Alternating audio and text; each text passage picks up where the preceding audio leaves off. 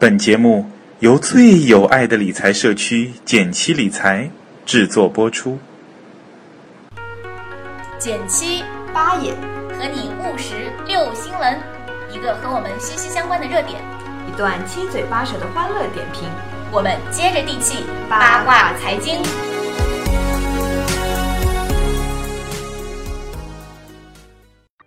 大家好，我是减七。大家好，我是八爷。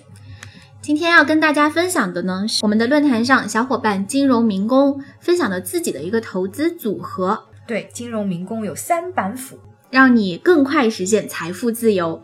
首先，咱们就得解释解释，哎，为什么需要组合呢？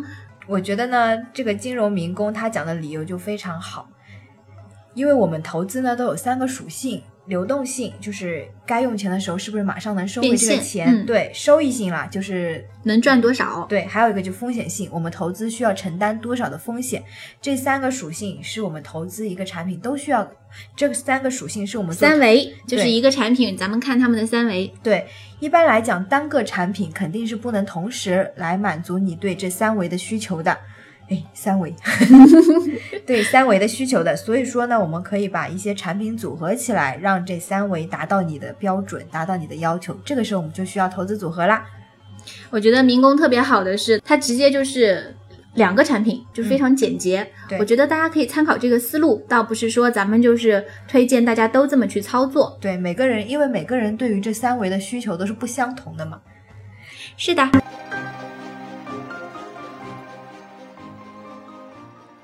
所以，我们来看看民工推荐的第一板斧。第一板斧呢，它提到的是股票加货币基金这样一种组合。嗯，货币基金大家就很熟悉啦，呃，低风险，然后流动性特别高，像什么余额宝啊、现金宝都是货币基金。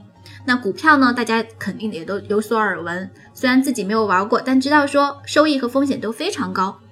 那民工推荐的操作步骤是什么呢？首先，将货币基金每月分红保留起来，不再投入货币基金，而改为购买股票。若一个月分红不足，可先存入货币基金，等足够之后再投入。这个操作手段挺有意思，就是说在货币基金里面赚的钱拿去买股票。比如说，咱们放了二十万在货币基金，那每个月大概会有七八百块钱的一个收益。那就拿这七八百去炒股，相当于练练手。嗯，这个组合的效果是，由于用于购买股票的是分红，对本金没有任何影响，就算亏损啊，也只是货币基金的分红，所以可以视为没有风险。就是你整个投资来看，嗯，还是比较低风险的。其实它这个非常像我们说的结构化产品，其实就是说，呃，一部分产品去买非常低风险的，然后用它的分红来放到一个极高风险去搏一下。对，是的。不过这个刚才说了，我们要本金还比较多的小伙伴才比较适用于这个投资。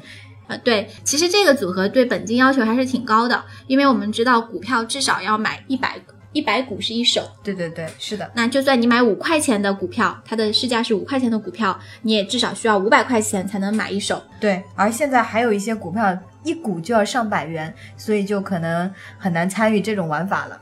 对，如果说你一个月的。收益要在几千块的话，那你的本金就得上百万了。是的，很吓人的。嗯，所以如果你是一二十万的话，每个月大约收益是在嗯五六百、七八百，那是可以用它这个方法来尝试一下股票。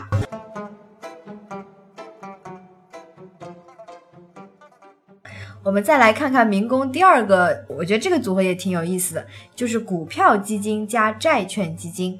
首先呢。这个操作呢，第一步你肯定要就要选择股票基金和债券基金购买的比例，具体比例呢就要根据你自己的风险偏好啦。如果你风险偏低呢，你就债券基金选的多一点；如果你风险偏好比较高，股票基金的比重就设的高一点。然后根据这个购买比例呢，每年进行一次操作，将这个比例匹平，因为我们知道股票基金和债券基金价格会波动嘛？每年根据价格波动以后再进行一些调整，把这个比例常年的维持在这个比例上。然后这个组合，嗯，OK，我不我不插嘴，你继续讲。嗯，其实整体来讲，操作听起来还是比较比较简单的，但是呢，实际操作还是有一些难度点的。比如说第一个点，你如何挑选好的基金？好的股票基金也好，债券基金也好，也是要有一些挑选方法的。民工曾经还写过另外一篇文章，叫做《如何选择好基金》，那我们这里就不细说了。大家可以上论坛看。我们再给大家解释一下，为什么这样子的组合有一定的控制风险的效果。因为股票和基金呢是两种波动相可以说是相反的投资产品。经济好的时候，股票往往涨得比较好，而债券呢表现就相对差一点。而在经济形势比较差的时候，债券的表现就会很好，而股票的表现呢就会差。这两个的好坏一综合呢，总体来讲，你可以获得一个相对稳定的、比较理想的收益。这个就是它第二班符的魅力所在。不过民工也说了，这个呢也有一定的缺点，就是在经济形势比较好的时候，你可能收益率就不太好，因为经济形势好的时候，往往股票涨得特别疯。因为你匹配了一些债券基金以后呢，你可能收益率没有别人那么好啦。这个时候你就要保持平和的心态，坚决不要盲从。嗯。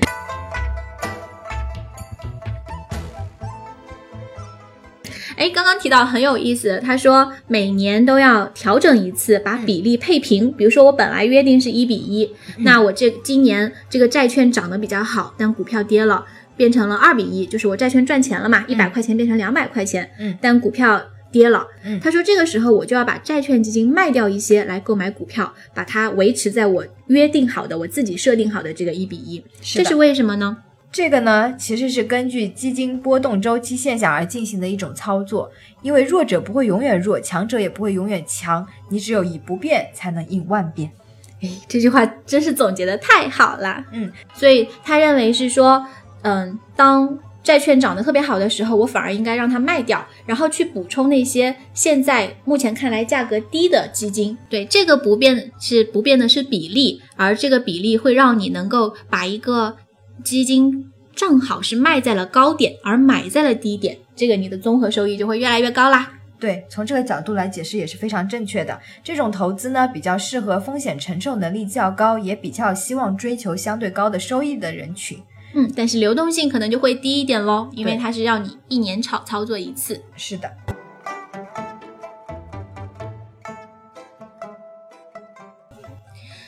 接下来咱们来再看看它神奇的第三板斧。第三板斧，估计很多人会很感兴趣，但是也会有一点点难。他提到的呢是用华宝天意来做无风险套利，然后加上国债逆回购这两个词，我估计小伙伴们可能会觉得有点难度。具体的操作步骤是在较低的价格买入，然后在季末、年末的前一天或者流动性收紧的时候卖出，然后买入国债逆回购。很有意思的，其实华宝天意它也是一个货币基金，但是它是一个比较奇特的货币基金，它相当于在两个市场都可以买卖。具体呢，我们可以来看论坛上专门有篇帖子，就叫华宝天意套利技巧。那简简期简单跟大家介简单跟大家解释一下，就是一只母鸡。它会下蛋，也就是货币基金嘛，它反正会每每天会有万份收益，就是它的鸡蛋。同时呢，这只母鸡在 A 菜市场和 B 菜市场都能买到，但是 A 菜市场呀，永远都是一百块钱一只，但是 B 菜市场今天可能是九十九块三，呃，明天可能是一百零三，那我们就知道了嘛。当它高的时候，我就从 A 市场去买，然后卖到这个市场来。如果这边低的时候，哎，我就从你这个低的地方买入，然后再卖回给 A 市场。反正 A 市场永远都是以一百块钱买进卖出的。是的，除了说我们说这个价差，另外我们刚刚说了母鸡还会下蛋，嗯所以两个加起来就是你的一个套利的一个区间。对，是的，那么国债逆回购呢？我相信简七其实推送过好多次啦。这个手把手，它很简单，就是别人用国债作为抵押物向你借钱，你把钱借给他，那个价格就是你借钱的一个利息。嗯，所以两嗯其实都是一些无风险的货币市场的产品。对的，风险比较小这种投资方式。民工说到啦，这样的操作呢，它会很适合风险极度厌恶、收益要求中等，因为我们说这两个都都是风险非常低，那收益其实还不错。嗯，偶尔有几天可能会什么百分之三十、四十，在一些特殊的时点，嗯但是一定要记住，这只是某一天的。对你常年看下来，其实这两个组合起来也就是百分之五左右的一个收益。嗯，中等收益，但是它流动性还是比较高的。流动性特别高，有一个不好的地方就是，其实它需要你频繁的操作。比如说嗯国债逆回购是或者是一天或者七天，嗯，它要求你频繁的操作，还是挺花费时间的。对，其实任何套利的手段都是比较耗费精力的，因为你要在同一个时间去盯嘛。对，我们刚刚就说你要看两个菜市场，哎，今天它多少钱，明天它多少钱，或者说这一分钟、这五分钟它多少钱，对你要紧紧的盯住它，才有这个套利的空间。是的，好啦，那我们今天分享了民工的三板斧，不知道对小伙伴的投资有没有启发呢？赶紧到论坛上来给他点个赞吧！我是觉得这篇文章其实特别好，但是啊，由于排版实在是有点无法直视，所以简七帮你重新排版了一下，赶快小伙伴们来给他点赞吧！大家都来点赞吧，好，本期节目到此结束啦，拜拜。拜拜。